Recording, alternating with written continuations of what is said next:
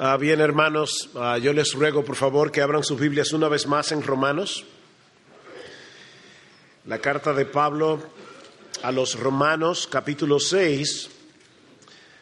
Pero antes, vamos a orar. Necesitamos que el Espíritu Santo se derrame en este lugar cuando su palabra, inspirada por el Espíritu, sea derramado aquí entre nosotros hoy.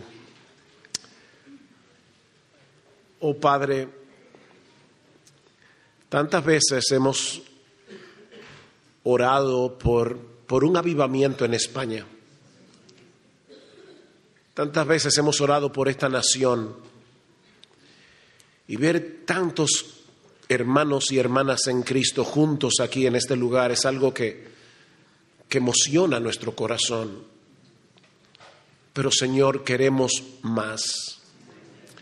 Y por eso te pedimos que vengas mientras tu palabra está siendo predicada. Señor, derrama tu Espíritu Santo aquí para la gloria de Jesucristo, en cuyo nombre pedimos estas cosas.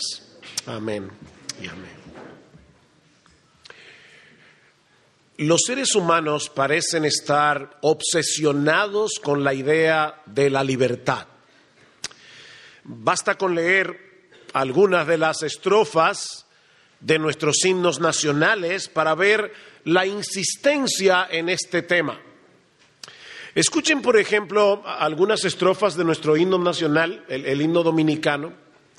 La tercera estrofa dice, ningún pueblo ser libre merece si es esclavo, indolente y servil si en su pecho la llama no crece que templó el heroísmo viril, más Quisqueya, otro nombre para la República Dominicana, más Quisqueya, la indómita y brava, siempre altiva la frente alzará, que si fuere mil veces esclava, otras tantas ser libre sabrá. Y en la última estrofa dice, libertad que los ecos se agiten mientras llenos de noble ansiedad nuestros campos de gloria repliquen libertad, libertad, libertad. Obviamente, al, habernos independizado, ¿verdad?, de nuestros colonizadores, y no me refiero a ustedes, porque República Dominicana se liberó de los haitianos, es algo curioso. Pero al haber sido libertados de nuestros colonizadores, todos nuestros himnos expresan el horror de perder el derecho de autodeterminación que tenemos como, como naciones independientes.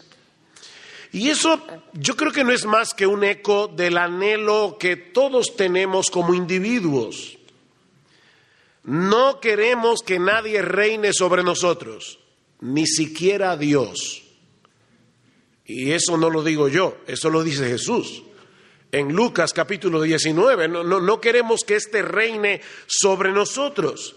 Sin embargo, a, pesar de ese afán de libertad que hay en el hombre, lo cierto es que todos nosotros, sin excepción, somos esclavos de alguien. Todos aquí. Somos esclavos. Esa es básicamente la enseñanza de Pablo en el pasaje de la carta a los romanos que vamos a estudiar en esta mañana. Como veíamos anoche, el capítulo 6 de Romano inicia una nueva sección en la carta. Ya Pablo ha demostrado, capítulos 1 al 3, al 3 a 8 que todos los seres humanos somos culpables, o al 3.20, que todos los seres humanos somos culpables ante la justicia de Dios y que todos necesitamos recibir como un regalo la justicia que Él nos ofrece en el Evangelio solo por gracia, solo por Cristo, solo por medio de la fe. Romanos capítulo 3, versículo 21 hasta el Romanos capítulo 5, versículo 21. Ahora eso levanta una objeción con la que Pablo va a tener que lidiar a partir del versículo 1 del capítulo 6. Noten una vez más que pues diremos, perseveraremos en el pecado para que la gracia abunde. Ya, ya que la gracia abunda o sobreabunda donde abunda el pecado, ¿no deberíamos seguir pecando para que la gracia brille con todo su esplendor? Y Pablo responde en el versículo 2, por supuesto que no, en ninguna manera. Somos perdonados por gracia, pero esa misma gracia por la que somos perdonados, también somos por ella santificados. Todo aquel que ha sido verdaderamente justificado está siendo santificado progresivamente, transformados progresivamente conforme a la imagen, el carácter de nuestro Señor Jesucristo por causa de nuestra unión con Él. Eso es básicamente lo que Pablo nos enseña en los primeros 14 versículos del capítulo 6. Pero a partir del versículo 15, Pablo plantea una interrogante similar, pero con una pequeña variación. ¿Acaso no es nuestra nueva libertad en Cristo una licencia para seguir pecando? Noten lo que dice Voy a leer versículos 14 y 15, porque el pecado no se enseñoreará de nosotros, pues no estamos bajo la ley, sino bajo la gracia. ¿Qué pues? ¿Pecaremos porque no estamos bajo la ley, sino bajo la gracia? En ninguna manera, dice Pablo otra vez. Ahora que estamos bajo la gracia y ya no estamos bajo la ley, ¿Acaso no quiere esto decir que la ley dejó de ser relevante para nosotros, que ahora podemos pecar libremente sin ninguna consecuencia? Y la respuesta de Pablo otra vez es absolutamente no.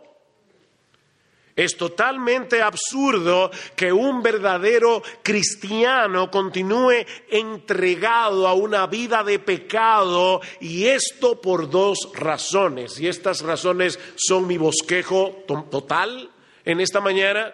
Dos razones nos da Pablo en Romanos capítulo 6, versículo 15, hasta Romanos capítulo 7, versículo 6, que es la porción que vamos a abarcar en la mañana de hoy. En primer lugar, no podemos seguir pecando porque ahora somos esclavos de Dios. Ahora somos esclavos de Dios. Versículo 16. ¿No sabéis que si os sometéis a alguien como esclavos para obedecerles, soy obedecerles, soy esclavos de aquel a quien obedecéis, ya sea del pecado para muerte o sea de la obediencia para justicia? Este concepto de someterse o ofrecerse a alguien como esclavos, que es como el texto dice realmente, puede sonar extraño para nosotros porque solemos pensar que los esclavos eran aquellos que eran capturados en la guerra o que eran comprados en un mercado, pero lo cierto es que en la antigüedad también existía la esclavitud voluntaria. Una persona pobre, muy pobre, no podía subsistir, así que él mismo se entregaba como esclavo a una persona rica para encontrar sustento, para encontrar abrigo. Ahora, una vez una persona se ofrecía a otra como esclava, tenía el deber de obedecerla. Nadie podía ofrecerse como esclavo y conservar su libertad. Eso no era posible. La obediencia, dice alguien, es la esencia misma de la esclavitud. De, ahí el paralelismo que usa Pablo en el texto. O somos esclavos del pecado o somos obedientes a la obediencia. Yo sé que eso suena redundante, pero Pablo dice, o, somos esclavos del pecado o somos obedientes a la obediencia. Eso es básicamente lo que Pablo está diciendo aquí. De manera, mi hermano, mi hermana, miembro de esta iglesia o de cualquier otra iglesia evangélica, no es nuestra profesión de fe lo que revela si de verdad somos de Cristo. Es nuestra obediencia no es lo que decimos con nuestra boca, es nuestra obediencia. Todo aquel que hace pecado es esclavo del pecado. No importa si es miembro de una iglesia evangélica, no importa si es pastor. Todo aquel que hace pecado es esclavo del pecado. Juan capítulo 8, versículo 34. Y en otro lugar dice Jesús, ¿por qué me llamáis Señor, Señor y no hacéis lo que yo digo? Si, yo soy tu Señor, obedéceme. De manera que solo hay dos alternativas, o somos esclavos del pecado o somos esclavos de la obediencia. Aquí no existe la neutralidad. Todos tenemos un amo, todos tenemos un señor, todos tenemos un dueño, alguien que nos controla, alguien que nos gobierna. Mis hermanos, la conversión no es otra cosa que un cambio de esclavitud. Eso es convertirse, es, es, un cambio de esclavitud. Versículo 17, pero gracias a Dios que aunque erais esclavos del pecado, habéis obedecido de corazón aquella forma de doctrina a la cual fuisteis entregados y libertados del pecado, vinisteis a ser esclavos. La palabra siervo todavía suena muy bonita vinisteis a ser dulos, vinisteis a ser esclavos del pecado. Pablo está describiendo la conversión aquí como pasar de una esclavitud a otra esclavitud.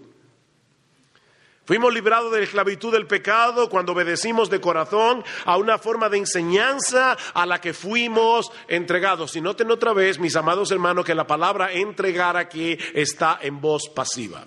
Yo siempre le digo a nuestra iglesia, la bendición está en la gramática.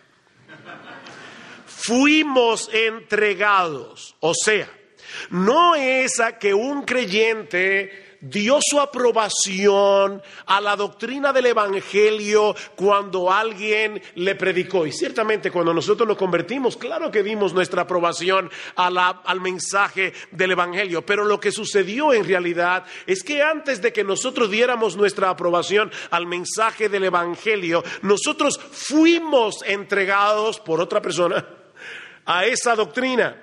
¿Ustedes recuerdan lo que dice Pablo en Romanos capítulo 1?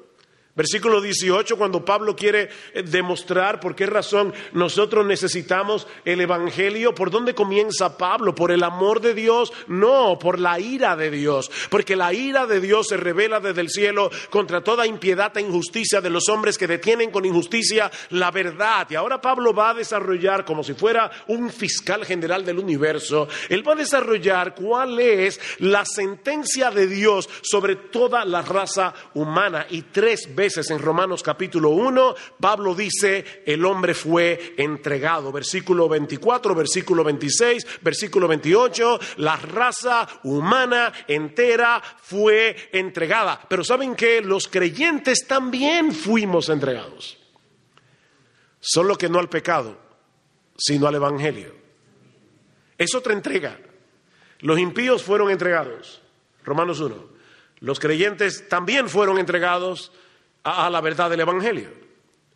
Dios abrió nuestro entendimiento para que viéramos la realidad a través del lente de su palabra. Y fue de esa manera que nosotros llegamos a entender, por un lado, la pecaminosidad de nuestro pecado, pero por el otro lado, la gloriosa hermosura de nuestro Señor Jesucristo. Y es así como Dios nos da vida y nos liberta de la esclavitud del pecado. Versículo 18, libertados del pecado, vinisteis a ser siervos de la justicia. Versículo 22, mas ahora que habéis sido libertados, ven voz pasiva, ahora que habéis sido libertados del pecado y hechos siervos de Dios, tenéis por vuestro fruto la santificación y como fin la vida eterna.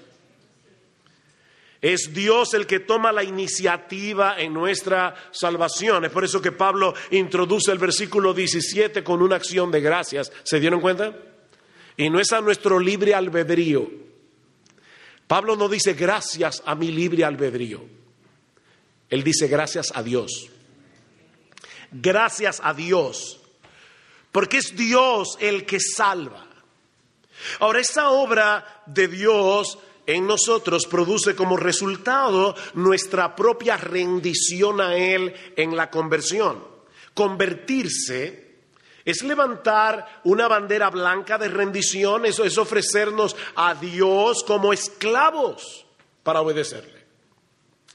Sin embargo, lo sorprendente de todo esto, y yo, le he orado tanto al Señor, hermanos, que, que, el Espíritu Santo venga y abra nuestros ojos, pero que también abra nuestro corazón en esta mañana. Lo, lo sorprendente de lo que Pablo está diciendo aquí es que él presenta esta nueva esclavitud como verdadera libertad. Esta es una esclavitud que libera. Versículo 18. Y libertados del pecado, hay una liberación ahí vinisteis a ser esclavos de la justicia. Pasamos de una esclavitud a otra, pero en esta nueva esclavitud nosotros somos libres. Poniéndolo de otra manera, mis hermanos, la ley de Dios es el código de conducta de la gente libre. La ley de Dios es el código de conducta de la gente libre. Dios nos libera de la esclavitud del pecado para que ahora podamos obedecerle a Él, porque en esa obediencia es que nosotros encontramos verdadera libertad. ¿Qué dice el salmista en el Salmo 119, versículo 45? Y andaré en libertad porque ahora por fin puedo hacer lo que me dé la gana. No. Andaré en libertad porque busqué tus mandamientos. ¿Han escuchado la historia del trencito feliz? Niños que todavía no se fueron para el aula de aquí atrás, jovencitos. Déjenme contarles una historia. Había una vez un trencito que felizmente corría por el riel todos los días. Pero Resulta que una vez pasando por un bosque, el trencito comenzó a ver a los animales del campo saltando por las praderas y dijo, en la próxima curva me bajo. Así que cuando el trencito iba llegando a la curva, el trencito aceleró y de repente saltó del riel. ¿Y qué ustedes creen? ¿Comenzó a saltar por las praderas? No se quedó allí varado en la tierra, porque el tren no fue creado para ser libre en ese sentido. Él va a ser libre, va a correr libremente mientras corra por el riel. Bueno, Dios nos creó como el trencito feliz, para que nosotros podamos correr libremente en el riel que Él estableció desde el principio. Y ese riel es su ley. El problema es que el pecado continúa morando en nosotros y es eso lo que provoca la batalla que todos nosotros experimentamos cada día. Por eso es que Pablo dice en los versículos 12 y 13 que estudiamos anoche, dice el apóstol Pablo, no reine pues el pecado en vuestro cuerpo mortal, de modo que lo obedezcáis en sus concupiscencias, ni tampoco presentéis vuestros miembros al pecado como instrumentos de iniquidad, sino presentaos vosotros mismos a Dios como vivos entre los muertos y vuestros miembros, preséntenles vuestros miembros a Dios como instrumentos de justicia. Hay una guerra. ¿Alguien le explica de esta manera?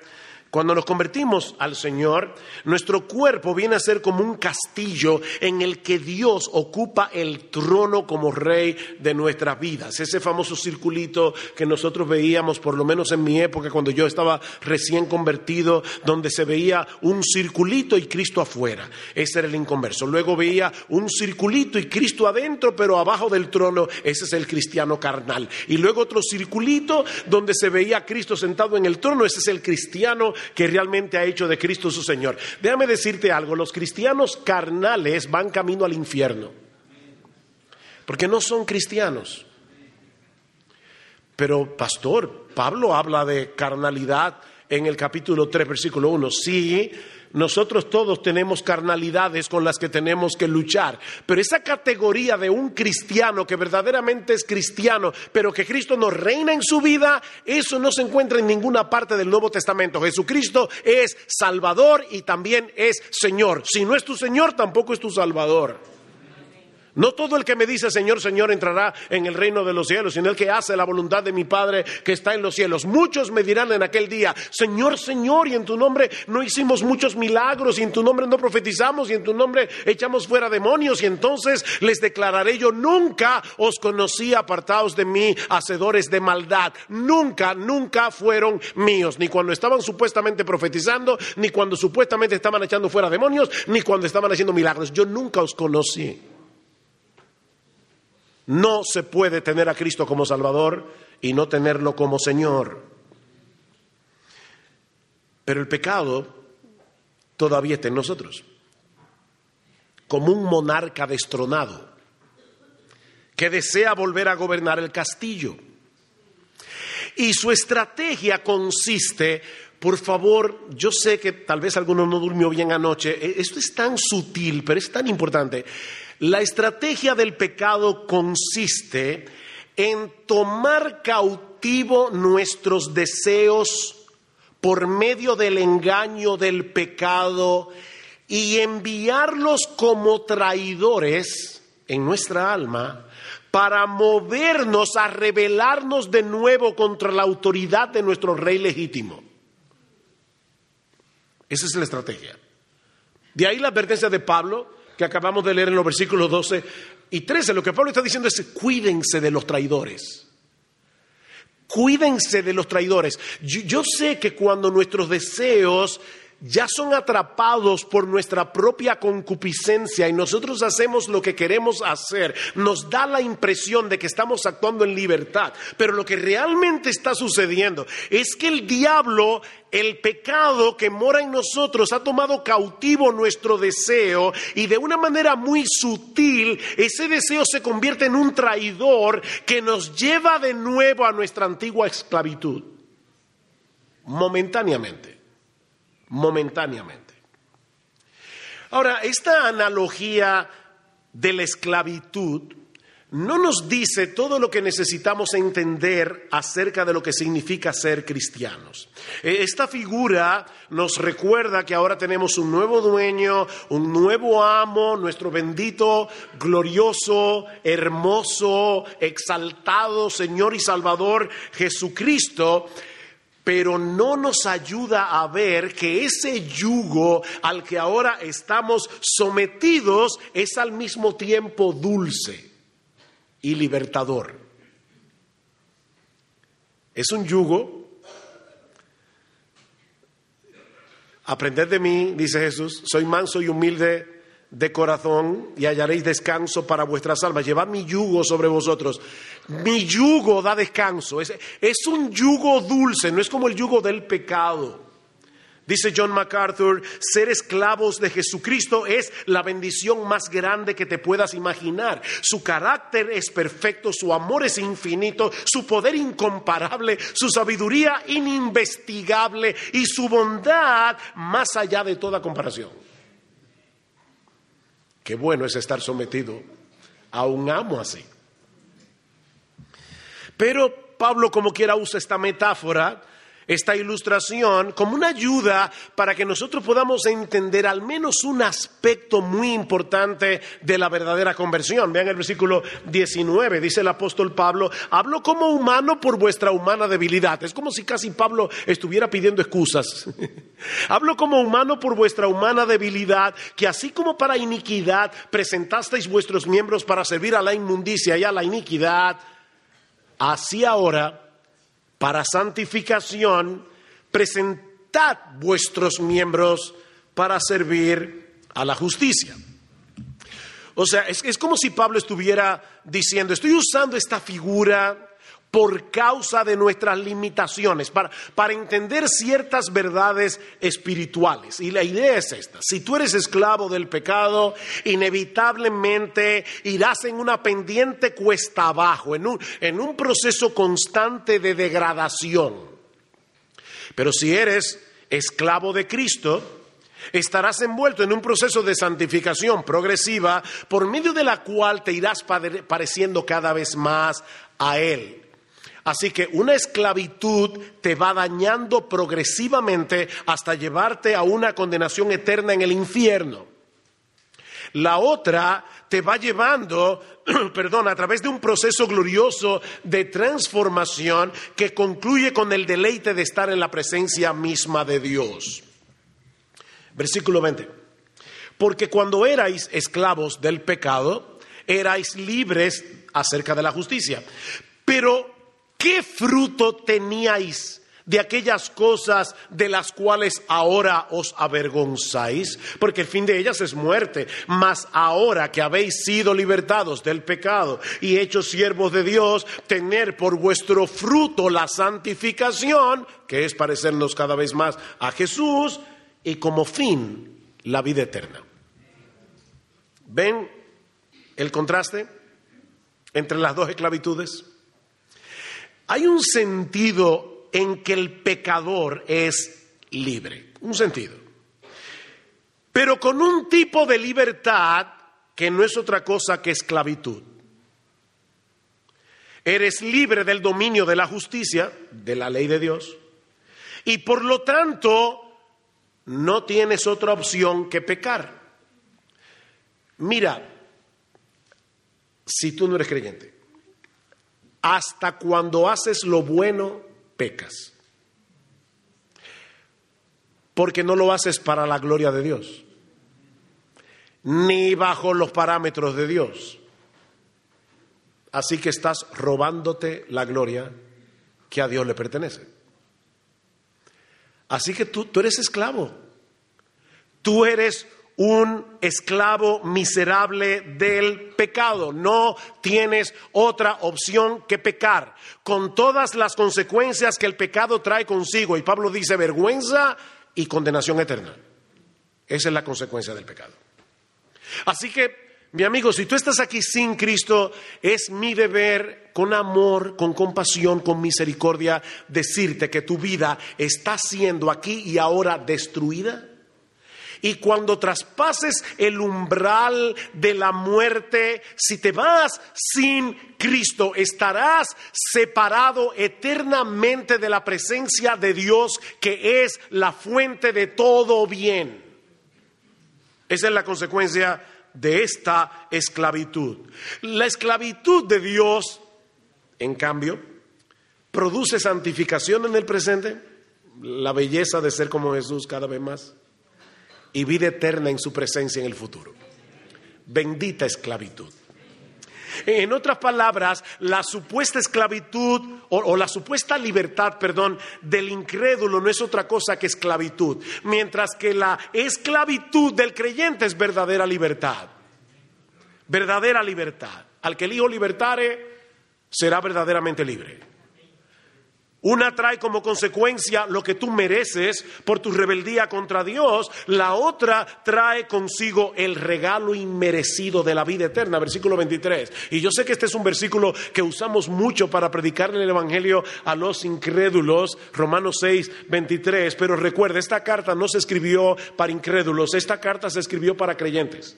Así que es a un grupo de creyentes que Pablo le está diciendo, versículo 23 de Romanos capítulo 6, porque la paga del pecado es muerte, mas la dádiva, el regalo de Dios es vida eterna en Cristo Jesús, Señor nuestro. La muerte es lo que justamente merece el pecador por causa de su obstinada rebeldía contra Dios. La vida eterna no es lo que merecemos, es un regalo. Aquello es un pago, la paga del pecado, pero esto es una dádiva. Vida eterna en Cristo Jesús, Señor nuestro. Y recuerda otra vez, Pablo le está diciendo esto a creyentes que viven en Roma para moverlos a vivir a la altura de lo que son. Sean coherentes. En otras palabras, Pablo les está diciendo, no presenten sus miembros para servir al pecado, como, como si estuvieran sometidos todavía a esa esclavitud. No olviden cuál es el miserable salario del pecado en comparación con la bendita dádiva que hemos recibido de la mano de Dios, solo por gracia, solo por Cristo, solo por medio de la fe. ¡Wow! Gloria al Señor. Pero Pablo no ha concluido su argumentación, ni yo tampoco. Recuerden y yo sé que termina el capítulo 6, comienza el capítulo 7, no se lleven de eso, la división de capítulos fue hecha muchos años después de que la Biblia fue escrita. Alguien decía de broma, yo sé que es una broma, que el que dividió la Biblia en capítulos iba sentado en un burro y cuando el burro saltaba dividía allí. Y a veces el burro saltaba en el lugar más inapropiado. Bueno, Romanos capítulo 7 es la continuación de Romanos capítulo 6. Así que Pablo sigue con la misma línea de argumentación. No olviden, no olviden qué es lo que Pablo está tratando de probar.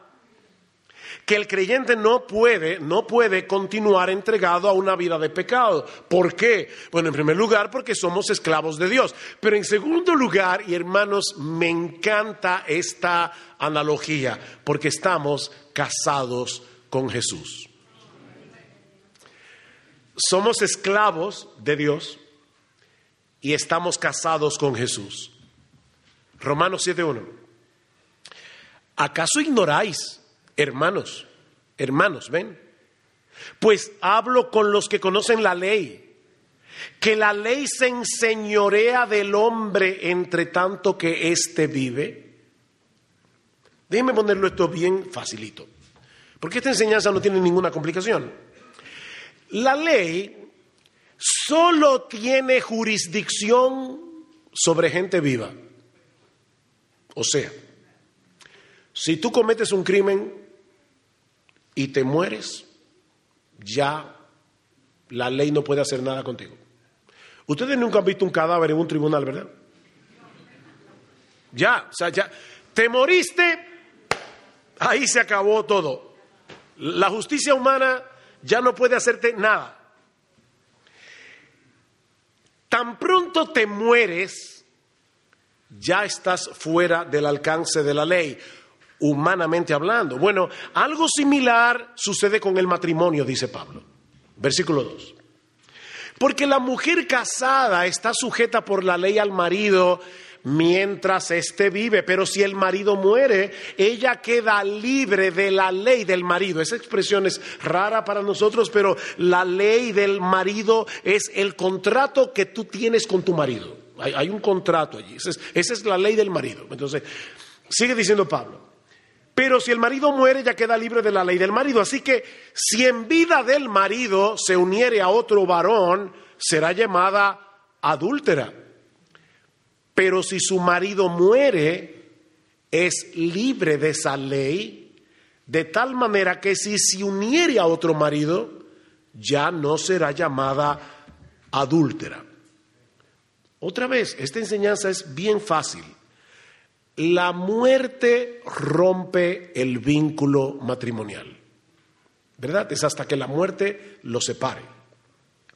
De manera que si una mujer queda viuda, y se vuelve a casar, óigame, a las 24 horas de haberse muerto el marido, ella no está, yo no estoy hablando de la parte emocional, mis hermanas, pero a las 24, yo, es una ilustración.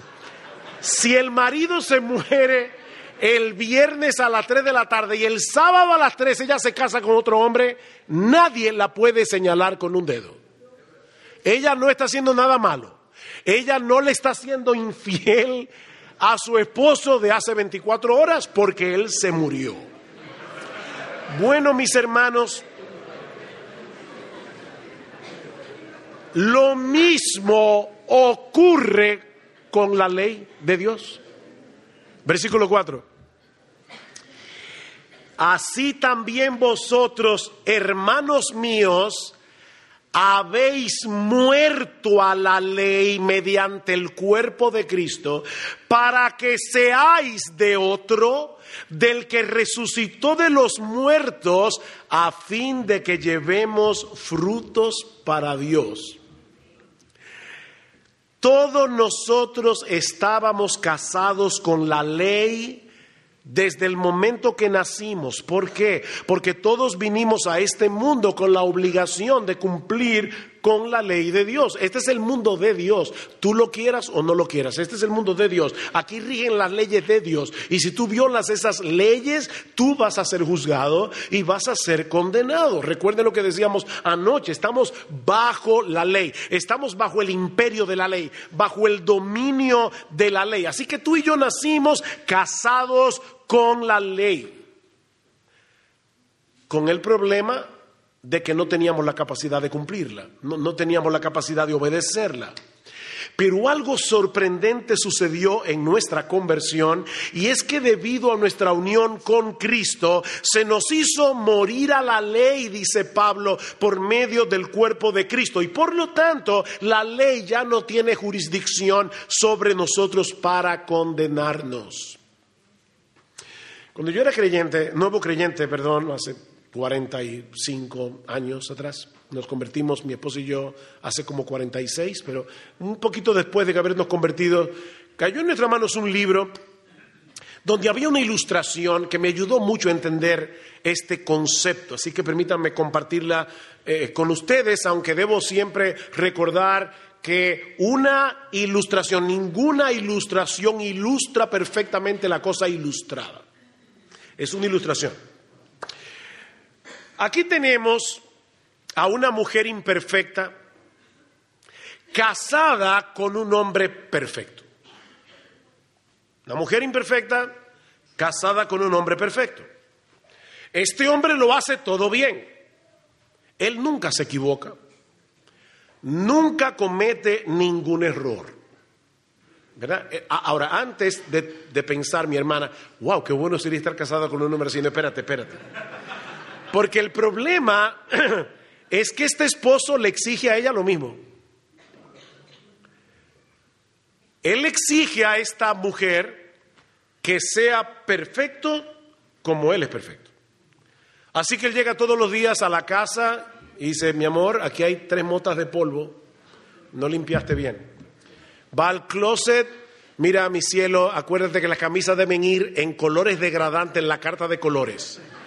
Eh, mira los zapatos y dice, mira, estos zapatos no están exactamente paralelos el uno al otro. Él es perfecto. Y ella no lo es. Y para colmo, él no la ayuda en nada. Él simplemente le dice como esposo lo que ella tiene que hacer. Así que esta mujer, como ustedes pueden entender, está desesperada. Pero no puede hacer nada. Porque como él es perfecto, él no le da ninguna razón para divorciarse. Ya la cosa está mal, esta mujer está desesperada y para colmo de males aparece otro hombre, también perfecto. La diferencia es que este, este otro hombre es bondadoso, es compasivo, poderoso, bueno, ayudador. Y él le dice a esta mujer, a esta esposa desesperada, mira, hay una sola forma de tú poder librarte de este matrimonio. Y es muriéndote. La única forma. Entonces, yo tengo un plan. Hermanos, de verdad, esto, eh, esto más que, yo, yo, sé que suena chistoso, pero más que movernos a risa, en serio, debería llevarnos a saltar del asiento, porque este nuevo esposo le dice, vamos a hacer una cosa, yo te voy a matar. Y ya queda libre del marido, pero luego te voy a resucitar y te voy a casar conmigo. Mis hermanos, eso fue lo que hizo Jesús. Eso fue lo que él, nos mató y ya quedamos libres de la ley. Y luego nos resucitó. Y le dice, ahora tú serás mío para siempre. Para siempre. Mis hermanos, nosotros estamos casados con un hombre perfecto, pero él es muy diferente. ¿Qué dice el versículo 4? Vean otra vez la ilustración a la luz del versículo 4. Así también vosotros, hermanos míos, habéis muerto a la ley mediante el cuerpo de Cristo. ¿Para qué? Para que seáis de otro, del que resucitó de los muertos, a fin de que llevemos frutos para Dios. Recuerden lo que veíamos anoche cuando Cristo murió en la cruz del Calvario. Nosotros morimos con Él, de tal manera que estamos fuera del alcance condenatorio de la ley. Ya no hay condenación para aquellos que están en Cristo Jesús. Romanos capítulo 8, versículo 1, pero esa no es toda la historia. Por causa de esa misma unión con Cristo, también resucitamos con Él para que ahora llevemos frutos para Dios. Así que nuestra, nuestro matrimonio con Cristo es la solución provista por Dios para el problema de la justificación y para el problema de la santificación. Para las dos cosas. Ya no podemos ser condenados en el tribunal de Dios. ¿Por qué? Porque nuestro yo pecador ya murió. Ya no tenemos cuentas pendientes en el tribunal del de Dios, pero tampoco podemos seguir viviendo una vida entregada al pecado porque ahora amamos a nuestro nuevo marido y queremos agradecerle haciendo su voluntad. ¿Saben que hay un sentido en el que los esposos perdemos nuestra libertad? Es un yugo por eso se llama cónyuge. Es un yugo. Ahora le pertenecemos completamente a una sola mujer. Y, ellas a un solo marido. Ahora, si es un buen matrimonio, esa supuesta pérdida de libertad es un gozo. E, es una cárcel deleitosa. ¿No es así? si es un buen matrimonio. Bueno, mis hermanos amados, en el mundo entero no existe un mejor marido que Jesús. No, no existe. Que no solo nos limpió de todos nuestros pecados, perdón completo, no solo nos justificó, no solamente nos dio vida eterna en Él de pura gracia, sino que también ha puesto en nosotros su espíritu como nuestro ayudador permanente para que podamos obedecer a Dios, no perfectamente, pero sí sinceramente. Versículo 5. Porque mientras estábamos en la carne, las pasiones pecaminosas que eran por la ley, noten, obraban en nuestro miembro llevando fruto para muerte. Pero ahora estamos libres de la ley por haber muerto para aquella en que estábamos sujetos. ¿Para qué? De modo que sirvamos, sirvamos bajo el régimen nuevo del Espíritu y no bajo el régimen viejo de la letra. Tenemos otro marido. Cuando estábamos casados con la ley, sorprendentemente, en vez de querer obedecerla, nuestra pecaminosidad innata se resistía contra la limitación que la ley impone. Miren, basta componer una ley y ya nosotros queremos violarla. No cruce el césped. Y ya nosotros queremos coger el atajo. Nosotros tenemos una resistencia innata a la ley. Eso lo veremos esta tarde. ¿Por qué?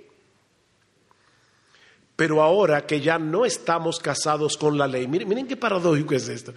Ahora que no estamos casados con la ley, sino con Jesús, tenemos una nueva motivación tenemos nuevos recursos de gracia para obedecer la voluntad de Dios revelada en la ley. No estamos casados con la ley, estamos casados con Jesús, pero ahora sí podemos obedecer la ley. ¿Ven? Aquí tampoco hay neutralidad. O estamos casados con la ley o estamos casados con Jesús. En ese sentido, aquí no hay solteros estamos casados. Volviendo entonces a la pregunta de Romanos 6, 15. ¿Pecaremos porque no estamos bajo la ley, sino bajo la gracia? Por supuesto que no. Eso es absurdo. Es absurdo, es todo lo contrario. Precisamente porque ya Dios nos libró de la condenación de la ley a través de la obra redentora de Cristo y ahora estamos casados con Cristo y no con la ley, tenemos todos los recursos que necesitamos para agradar a Dios a través de nuestra obediencia a sus mandamientos. Así que, mi hermano, mi hermana, cuando te encuentres en medio de la tentación, recuerda tu nueva esclavitud, recuerda tu nuevo matrimonio. O si quieres englobarlo todo en una sola figura, recuerda tu nueva identidad. Recuerda la dulzura y el deleite infinito de estar casado con Jesús. ¿Sabes por qué el pecado tiene, tiene todavía poder sobre nosotros? Recuerden que Él nos engaña por nuestros deseos. Momentáneamente, momentáneamente el pecado nos hace creer que nosotros podemos encontrar fuera de Jesús lo que solo Jesús puede dar. Y pecamos. Pero nosotros fuimos libertados de la esclavitud y de la condenación del pecado para que ahora podamos agradar a nuestro nuevo marido, que te mató y te resucitó para que puedas casarse contigo. De modo que ahora tú puedas dar frutos para Dios en dependencia del Espíritu Santo. ¿Ven cómo estas dos figuras, la de la esclavitud y la del matrimonio, se complementan entre sí? Una sola figura no basta. Cristo es nuestro amo y es nuestro esposo. Él es un señor y un marido, todo a la vez, un marido amante. Ya no nos pertenecemos a nosotros mismos, sino al dueño más extraordinario, más maravilloso, más, más bondadoso, más compasivo, más deleitoso que algún esclavo haya tenido jamás. ¿Qué dice Pablo en 1 Corintios capítulo 6, versículo 19? ¿O ignoráis que vuestro cuerpo es templo del Espíritu Santo, el cual está en vosotros, el cual tenéis de Dios y que no sois vuestros? No sois vuestros, porque habéis sido comprados por precio, glorificad a Dios en vuestro cuerpo y en vuestro espíritu, los cuales son de Dios. Tú no te perteneces, los miembros de tu cuerpo no te pertenecen, no sois vuestros. Y ahora yo te pregunto, a la luz de la enseñanza de este pasaje, ¿de quién tú eres esclavo? ¿Tú eres esclavo de la ley o tú eres esclavo de Dios? ¿Eres esclavo del pecado o eres esclavo de Cristo? No te estoy preguntando si tú profesas ser creyente.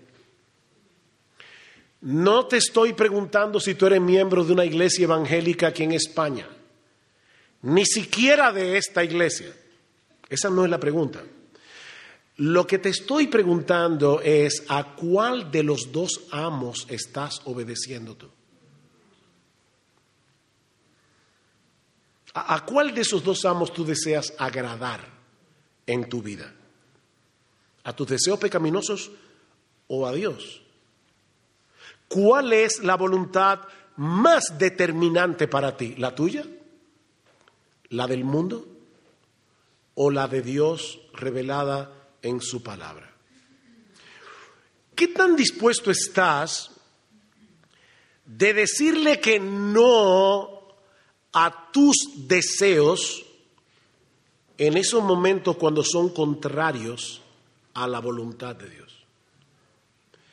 Y yo repito lo que decía esta, ayer en la noche. E, esto es una lucha. no, es que nosotros fácilmente decimos que no a los deseos pecaminosos.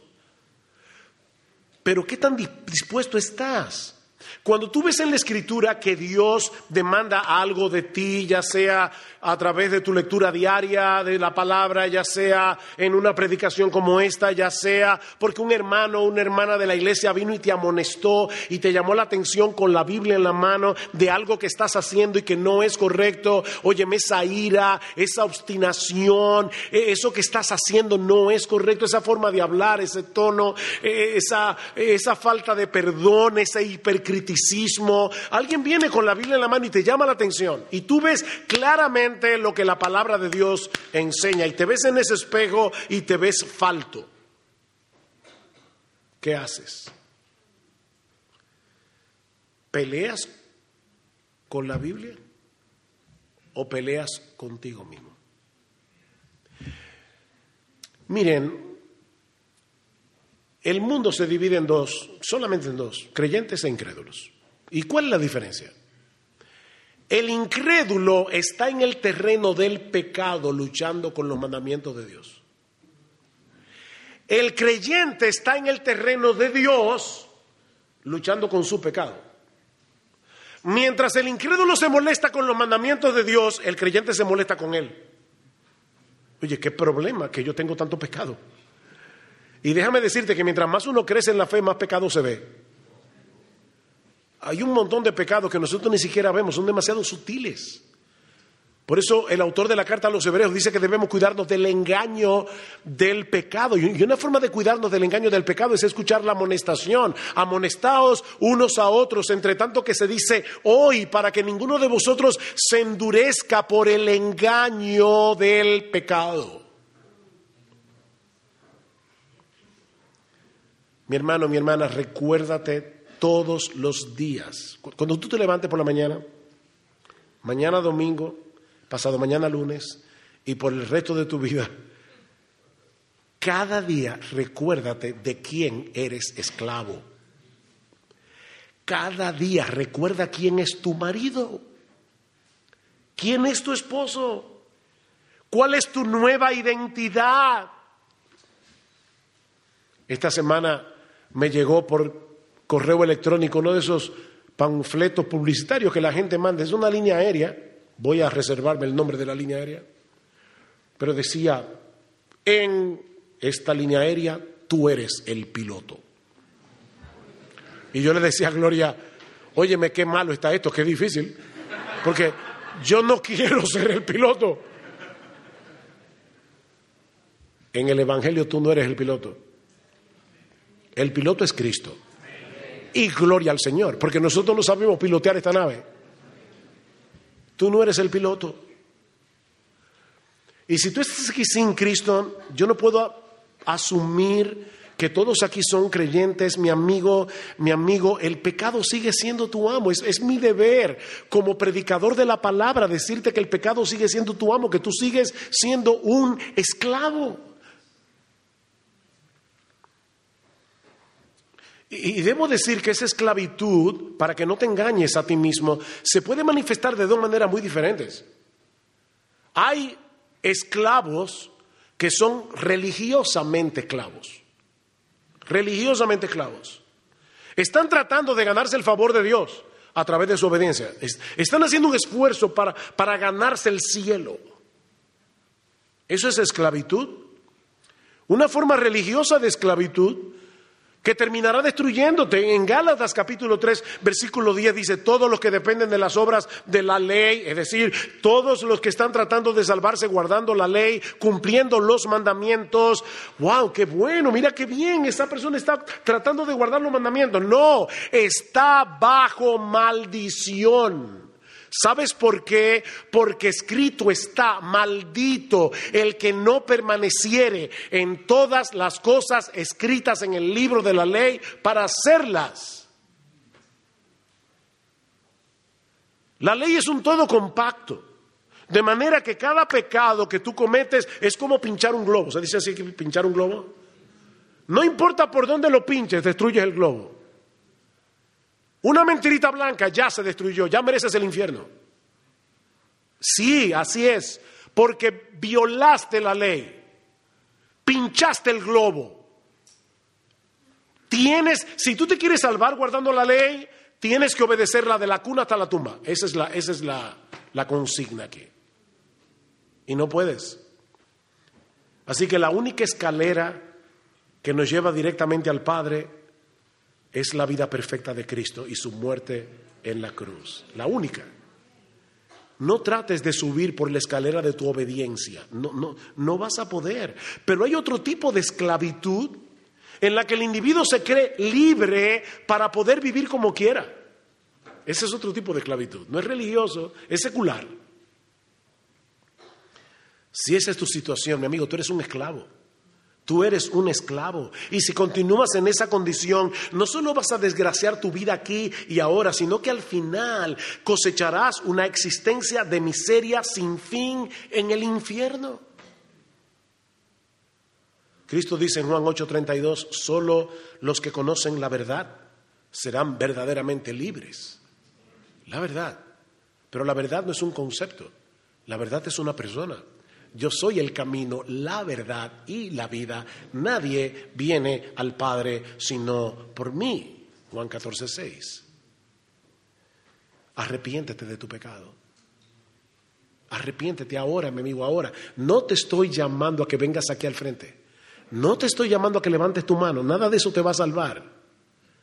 Te estoy llamando ahí donde estás a que arregles tus cuentas con Dios a que aún le pida, Señor, mi corazón es un corazón de piedra, por favor, conviértelo tú en un corazón de carne, conviérteme y seré convertido, como dice en Jeremías. Arrepiéntete de tu pecado y acepta por fe la oferta del Evangelio, porque solo al que el Hijo libertare será verdaderamente libre. Vamos a orar. Padre bueno, queremos de nuevo, Señor, darte muchas gracias por tu palabra, pero pedirte y suplicarte, por favor, Señor, haz tú con tu palabra lo que yo no puedo hacer, lo que ningún pastor de esta iglesia puede hacer, lo que ningún hombre puede hacer. Ven con tu espíritu, Señor, y obra en creyentes y en incrédulos. Porque te lo suplicamos en el precioso, sublime nombre de nuestro gran Dios y Salvador Jesucristo. Amén y amén.